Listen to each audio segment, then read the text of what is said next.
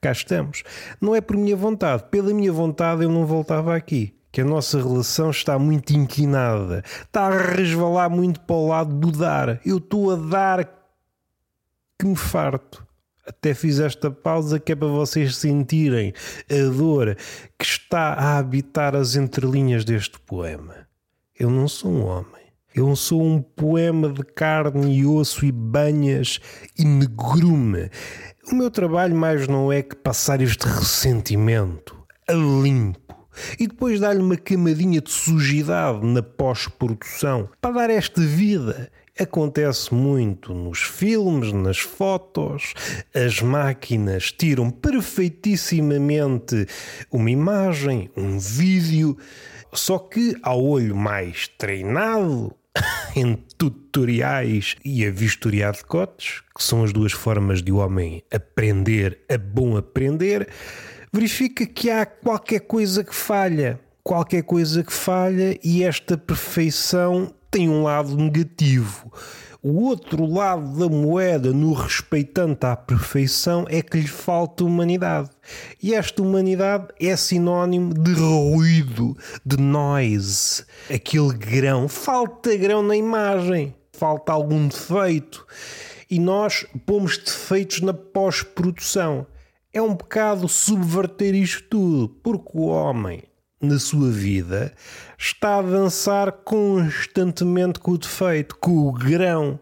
Há galinhas metafóricas à nossa volta a orbitar quais cometas com a gadelha a dar a dar. A gadelha que mais não é que gelo e partículas quando se aproximam do Sol resolve armar-se em estrela? Ai, não é uma estrela. Opa, deixem-me falar figurativamente. Deixem-me ser assim. Literalista tem destas coisas. Faz-me sempre comichão. É uma das alergias que eu tenho e persisto nesta lenga-lenga. Já falei muitas vezes com o meu médico de família. Disse-lhe, meu amigo, como é que eu me safo deste tipo de alergia, deste tipo de comichão? Quando vejo um literalista com o nariz empinado a estorvar o raciocínio deste e daquele. Aquele exemplo mais. não é o exemplo melhor, porque longe de mim ser o guardião dos exemplos melhores. Não sou. Não sou o bibliotecário de Babel. Não trabalho em bibliotecas. Apesar de ter algum gostinho de dedilhar certas bibliotecárias. Isto é apenas um sonho, nem vale a pena irmos para o caminho da ofensa. Não suscita ofensa, eu estou aqui no mundo da imaginação e a imaginação tem destas coisas projeta-nos. É esta a palavra, mas ainda não é aquela certeira. Se queremos adotar um registro poético, tem de ser aquela e não outra palavra. Caso contrário, a arquitetura do nosso discurso vai por aí abaixo. Vai por água abaixo? Depende da estação, que aqui não há água, isto é uma seca, por isso não pode ir por água abaixo. Vai, no fundo, a arquitetura só cumpre o desejo da gravidade. A gravidade puxa tudo para baixo. Eu já me queixei de Deus. Deus. E ele, não estou, não existo. não me venhas com essas. Já que estás aí, que estás em todo o lado e às vezes só atrapalhas, eu tropeço, eu tropeço aqui, ali, suspeito que és tu, qual youtuber a pregar pranks omnipresentes. Deus tem dessas, pode criar conteúdo infinito só no minuto se ele quisesse. Aliás, ele quer, ele quer, é assim que ele tira rendimentos. Como é que vocês acham que ele construiu o universo e a fazer fé, que é mesmo a expressão, a fazer fé nas palavras dos cientistas contemporâneos no multiverso? Como é que vocês acham que Deus construiu o multiverso? Graças à monetização das pranks. E esta é uma das verdades absolutas. A queda tanto vale aqui no nosso universo como em qualquer um tem saída. A queda tem saída. E a nível de raciocínios posteriores, vamos comentar. Eu sei que é uma apropriação cultural e os judeus não me deixam mentir. Quem começou com esta coisa dos comentários em relação a qualquer coisa, e no caso de às escrituras sagradas, foram os judeus. Até podemos dizer, se formos para o caminho da heresia, que o judeu é o pai da React.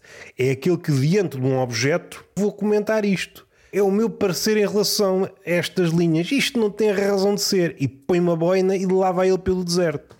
As reacts eh, sempre dividiram as pessoas. E acho que até foi isso que dividiu.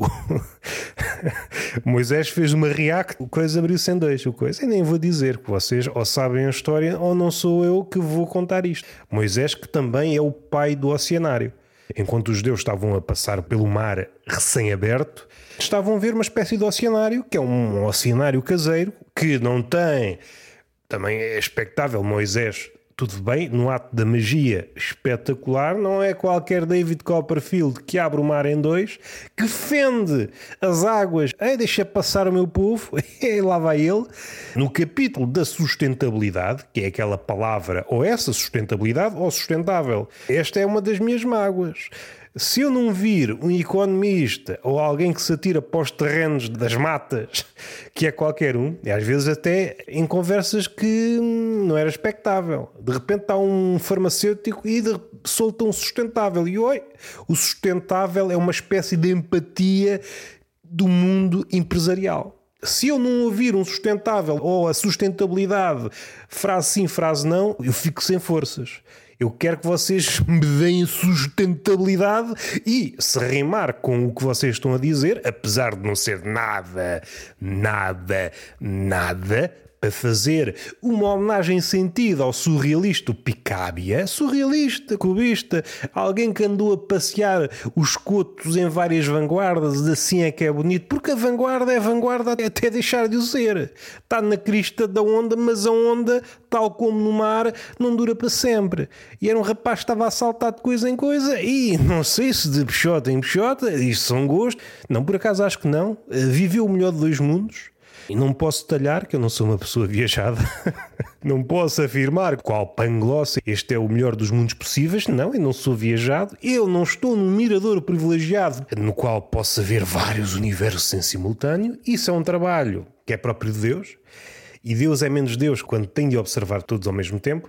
Eu estava a falar em Deus, youtuber, quedas é assim que ele ganha dinheiro para criar novos universos. Também está aqui uma coisa esperta, não é? Agora está a inteligência artificial, começa a fazer pequenas variações de universos. Se o homem sabe tudo, porque é que não vai logo para a perfeição? E há pouco estávamos um bocadinho a fazer pouco da perfeição, porque é mesmo assim. A máquina tem uma ideia de perfeição, nós afeiçoamos essa ideia de perfeição quando comparado com o mundo real. É pá, está aqui um abismo. Então pomos imperfeição que é para se assemelhar ao mundo hum, real. E isto é uma, somos uma espécie de Deus caseiro. Andamos aqui às cambalhotas com esta ideia de perfeição. Ah, queremos uma coisa perfeita. Aparece-nos a coisa perfeita à frente dos olhos. É pá, isto não tem nada a ver com o mundo real. Temos que sujar, porque o mundo é sujo. Dá-me grão. Isto tanto diz um fotógrafo como diz uma galinha, caso falasse. Ou fala mesmo, depende dos copos. O álcool já contrariando aquelas ideias dos escritores, já foi tudo dito. Não, amigos, calma lá que eu ainda não falei. O álcool é a grande escola dos fabulistas.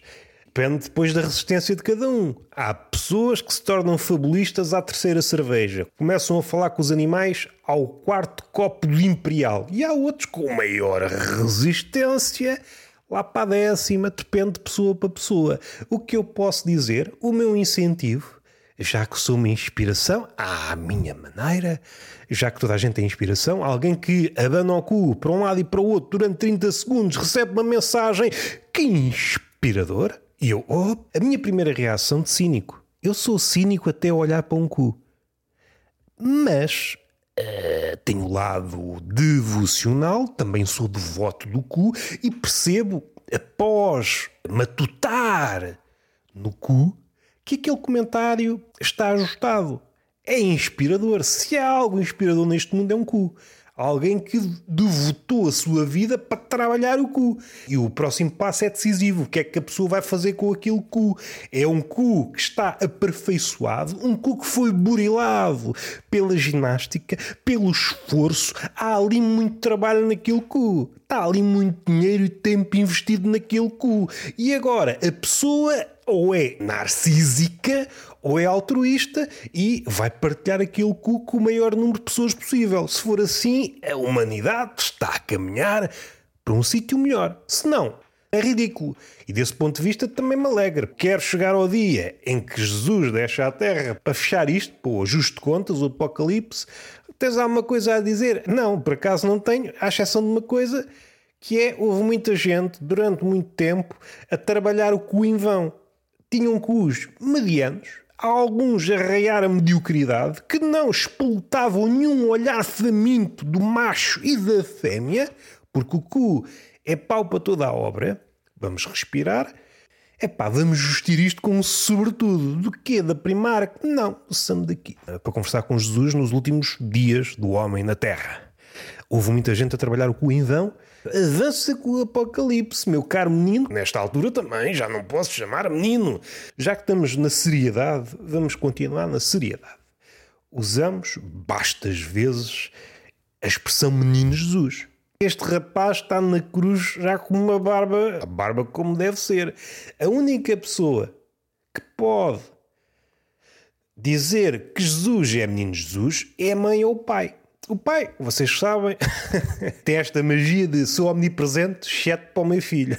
Vejam bem o amor do pai. A mãe, sim senhor, já passaram estes anos todos, estes dois mil e tal anos, e Maria pode continuar a chamar, ai, o meu menino Jesus. Faz sentido porque é assim que as mães olham para os filhos. O filho pode já estar com a cabeça toda apinhada de cabelos brancos, será sempre o meu menino.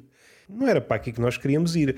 O que é que me faz confusão? Fez-me confusão muitas coisas que estão presentes ou ausentes. Eu, eu não controlo, eu não sou ditador das coisas. Eu digo que as coisas estão presentes, vira as costas, quando seja elas não estão.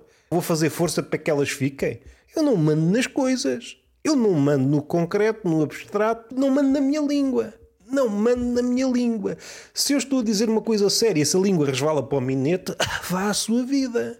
Vá à sua vida. Eu não estou aqui para controlar ninguém. Eu estou aqui para dar vazão à veia poética.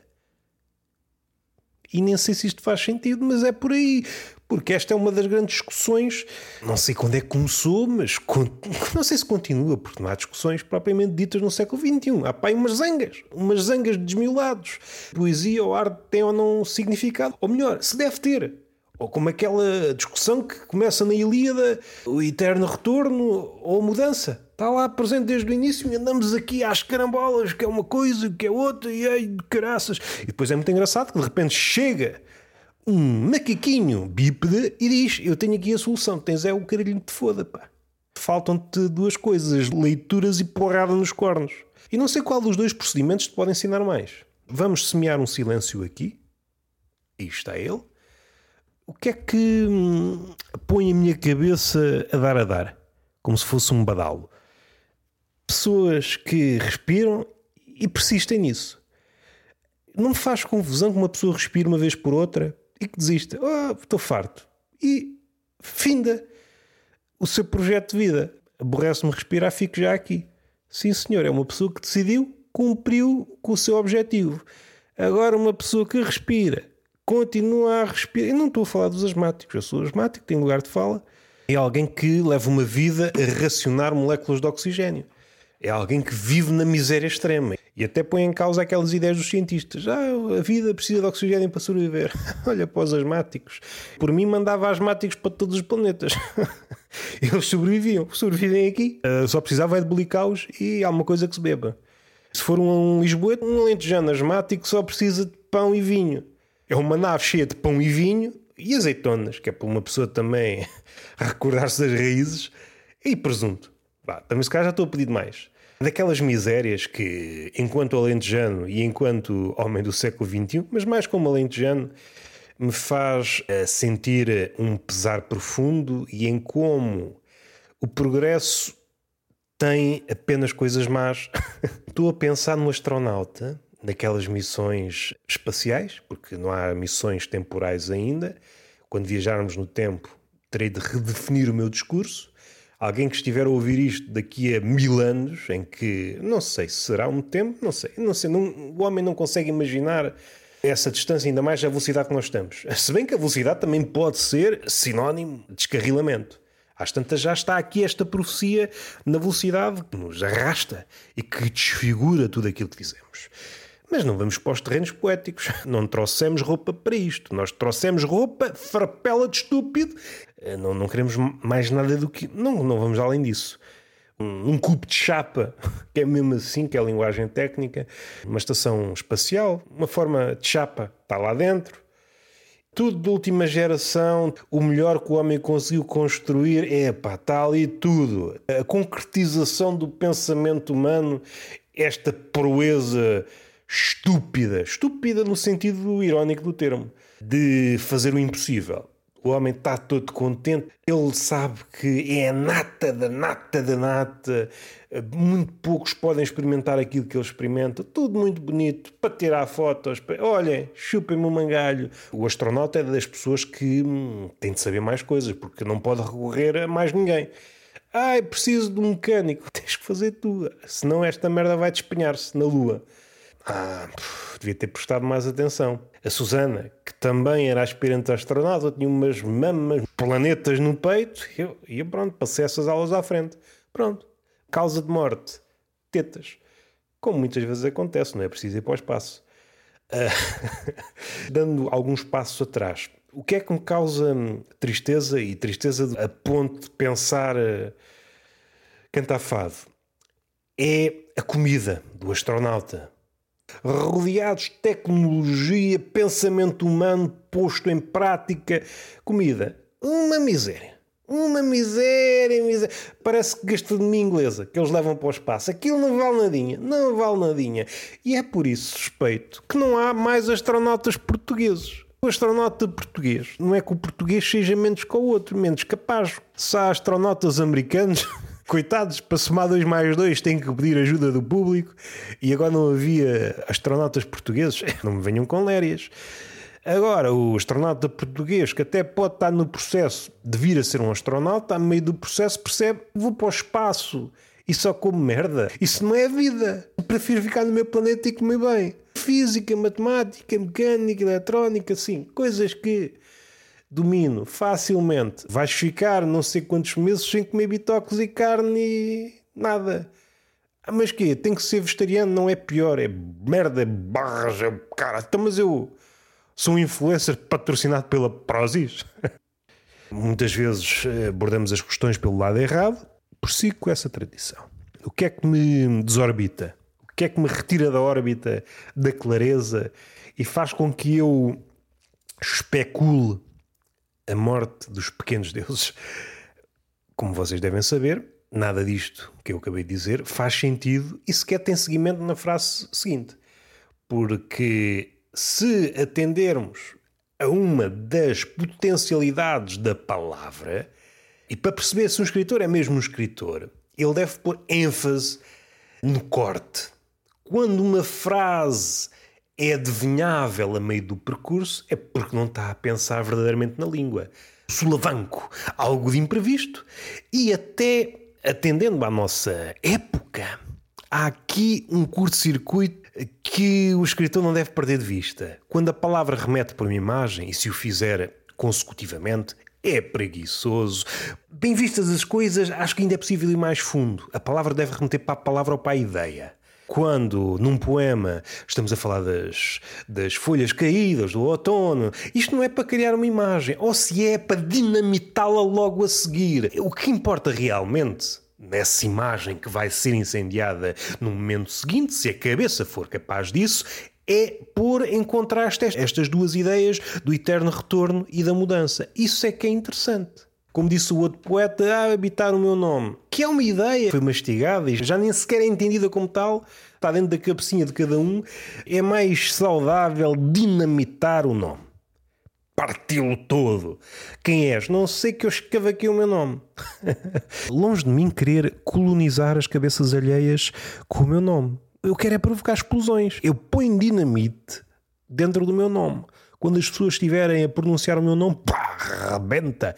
E ficam com as sílabas, ficam com o ru nos lábios. Ah, quebrão! Tem palavras armadilhadas. Isto é que deve ser um poeta. As armadilhas do tempo são essas.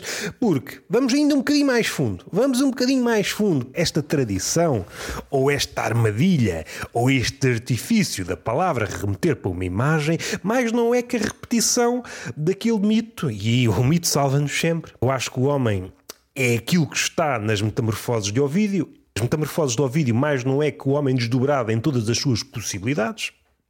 Aquele episódio de a Senhora Medusa e do escudo polido da Atena. O senhor Perseu ganha, ou de gola, como aparece naquele escudo de Caravaggio, aquele momento exato em que Medusa fica sem cabeça e mesmo a cabeça separada do corpo ainda, ainda, ainda tem ali um, um, um niquinho, um niquinho de vida e com esse niquinho de vida faz aquele jogar, é um infinitésimo antes da morte. Ali ainda há um bocadinho de vida. É um cagalhésimo antes da morte. Escudo polido de Atena. Essa arma foi a arma que fez com que Perseu virasse o jogo, mas, mas, Perseu consegue olhar para o reflexo de Medusa, mas não consegue olhar para Medusa diretamente. Pondo no caldeirão das metáforas, nós conseguimos olhar para a representação, para o reflexo das coisas, mas não para as próprias coisas. E no caso da Medusa, ela representa o horror. Nós não conseguimos olhar diretamente para o horror, só para a representação do horror. E é aqui e é aqui que as coisas começam a ficar densas. O escritor Sobretudo o escritor contemporâneo do século XXI deve estar muito atento a isto. Esta coisa que é muitas vezes elogiada. As tuas palavras remetem para imagens. Ui, como se fosse uma coisa espetacular. E é em parte. Mas é só uma das faculdades. É apenas a manifestação do escudo polido de Atena. E uma das minhas dúvidas é: o que é que vence? Um grito foi acumulado em pipas de cólera durante milhares de anos? O olhar de Medusa. Se imaginássemos Perseu a acumular uma raiva durante milhares de anos, não olhava para ela e um dia abriu os olhos e olhava diretamente para Medusa, quem é que petrifica quem? Quem é que petrifica quem? Se é o homem com a sua cólera ou Medusa com as suas serpentes. E o mesmo é válido para o canto das sereias. O homem que tivesse a acumular um grito que tivesse sido proibido, às vezes até por ele próprio. Acumula um grito, acumula o grito, não posso gritar porque a sociedade isto e aquilo, durante milhares de anos, e até podemos pensar no, nas minorias. Acumular o grito, acumular o grito, acumular o grito, e um dia, diante do canto que é que vence? Se é o grito do homem, se é o canto da sereia. Não sei qual é o mais intenso. Já fugimos. O que é que me interessa? O escudo polido de Atena, sobretudo atualmente, que é uma facilidade. A palavra remeter para uma imagem. A palavra deve remeter para uma imagem, mas para dinamitá-la no momento seguinte e voltar para a palavra outra vez, que é aí o seu domínio. Uma das coisas que revela é isso mesmo: é o medo. É o medo de enfrentar o horror diretamente. E como o mundo está cada vez mais almofadado, vamos construindo escudos de Atenas para outros escudos. De... Há uma espécie de hum, sucessão de escudos de Atenas. O primeiro escudo já quase passa pelo horror, e então precisamos de outro escudo para haver o reflexo do reflexo, e assim sucessivamente. Um horror cada vez mais diluído. Sensibilidade da cagaçado foi-nos afastando do real. E esse é o perigo da palavra suscitar imagens. É quase como se fosse devedora, devedora de outro campo artístico. A imagem é mais suscetível a traitoristas. A palavra não. E só isto deve manter alerta o artista. Está demasiado longo, eu queria isto mais curto e entretanto vou já aqui por outro caminho. O que é que me faz sair do meu caminho, do meu destino? Muito já se falou sobre os cumprimentos e os bom dias. Ah, bom dia, bom dia. As várias formas de dizer bom dia também diz muito da pessoa. Eu consigo desenhar um retrato robô só pela forma como a pessoa diz bom dia. Bom dia é uma pessoa que nem tem energia para dizer duas palavrinhas, que nem são grande coisa. Se fosse uma palavra gigantesca, compreendia. Ainda mais sendo asmático.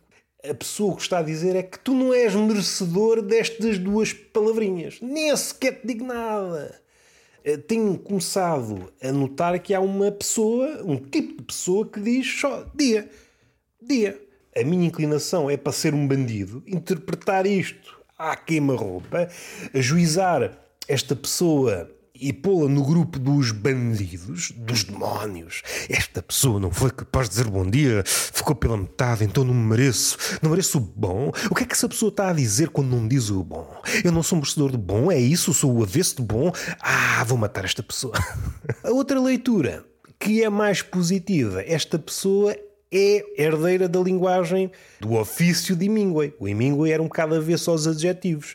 E essa pessoa é filha do Hemingway. Não diga adjetivos. Para mim é só dia. Dia, dia, dia, dia, dia, dia, dia. Mas é um dia que seja mais específico. É bom, é mau. Não, eu fico-me pelo dia que eu não gosto de conspurcar a minha vida com palavras inúteis. Ah, é assim que você ganha amigos? Não. Então ficamos por aqui. Está feito. Beijinho na boca, palmada pedagógica numa das nádegas. Entretanto, saíram episódios do Tortuga Mentirosos, não sei se referi no último o Hugo Soares, e entretanto saiu do Kenny Simões, Kenny Stones, boas conversas, está aí, está nas redes, está coisa, sigam, é, e dia. Não digo bom, porque bom é já conspurcar a palavra com qualquer. E o bom dia também exerce uma certa pressão. Bom dia? Não sei se é, não sei se é. Se é dito às 7 da manhã, é pá, isto ainda vai no início. Calma, não metas pressão. Até porque quando uma pessoa vai crescendo, percebe que o bom dia é uma miragem. Palma. Ah, como é que eu o digo? Já me esqueci. Ah, não, claro que não me esqueci. Beijinho na boca, palmada pedagógica numa das nádegas e até à próxima.